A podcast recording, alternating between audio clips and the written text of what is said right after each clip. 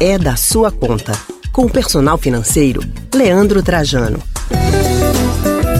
E chegou a hora de falar sobre dinheiro na coluna É da Sua Conta. Muitos dos brasileiros adultos não tiveram uma educação financeira infantil adequada e, algumas vezes, apesar de terem bons rendimentos, acabam se complicando quando o assunto é controle financeiro. Para evitar este problema no futuro, é possível ensinar hoje educação financeira para as crianças. E é sobre este assunto que conversamos agora com o personal financeiro Leandro Trajano. Boa tarde, Leandro.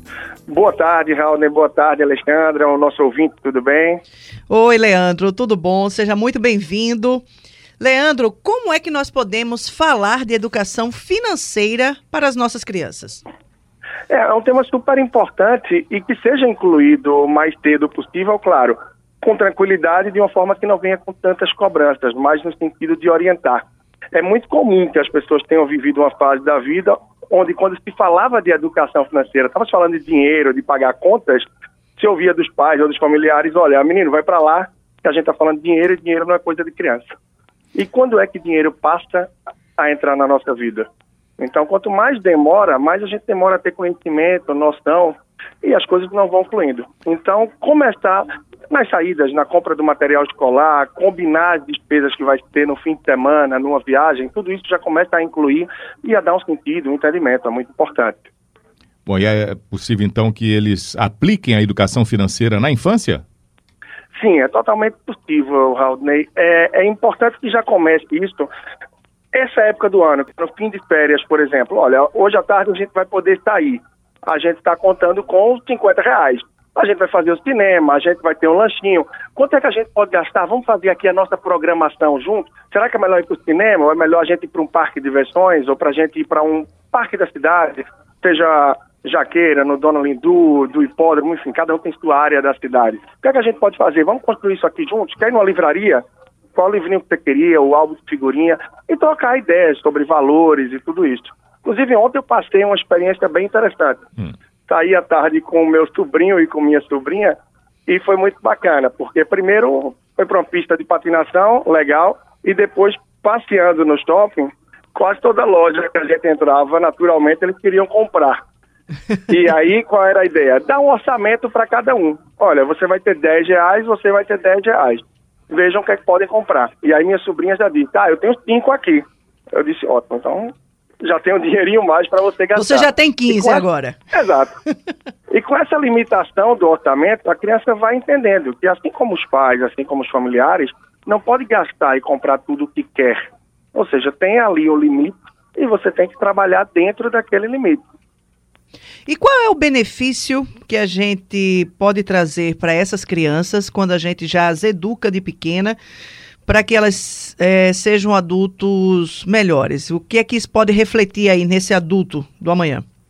É, esse ponto, por exemplo, é muito interessante. A gente saber o quanto eu tenho em mãos e que eu não posso gastar mais do que aquilo.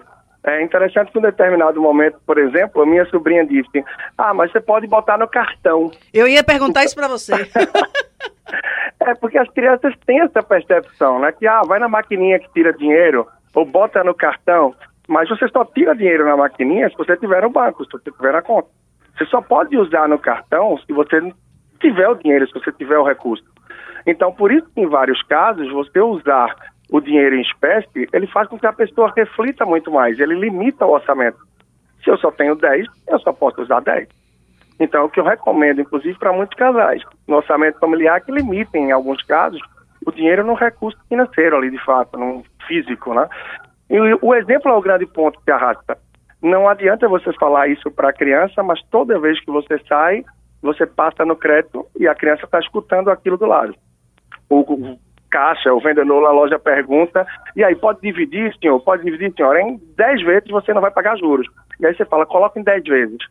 Fatalmente, quando a criança estiver na fase adulta, estiver com cartão de crédito na mão, ela deve repetir aquele comportamento. Então, o exemplo arrasta fortemente na vida financeira. Não adianta você pregar um discurso e você, na prática, fazer outra coisa. Seus filhos vão para a parte prática. Então, a educação é muito partindo disso também, daquilo que você age, daquilo que você faz. Ok, Leandro, muito obrigada pela tua participação hoje conosco. Tá bom, contem comigo, a gente vai em frente e deixando esse recado forte aí para o nosso ouvinte que o que você faz no dia a dia, o exemplo é o que arrasta de fato na educação financeira. E pode-se trabalhar isso na ida para o supermercado, limitando o orçamento, pedindo ajuda ao pegar os itens e não afastar, como durante muito tempo era o que a gente ouvia. Ah, não, ir para o supermercado com criança, não. Tudo isso tem muita estratégia, muitas coisas que a gente pode usar no dia a dia com muita paciência e com o tempo que a gente tem, dá para ir imprimindo e contribuindo com esse conteúdo, sim. Obrigado, Leandro Trajano. Até a próxima. Tá bem, um grande abraço, até logo. Conversamos com o personal financeiro Leandro Trajano.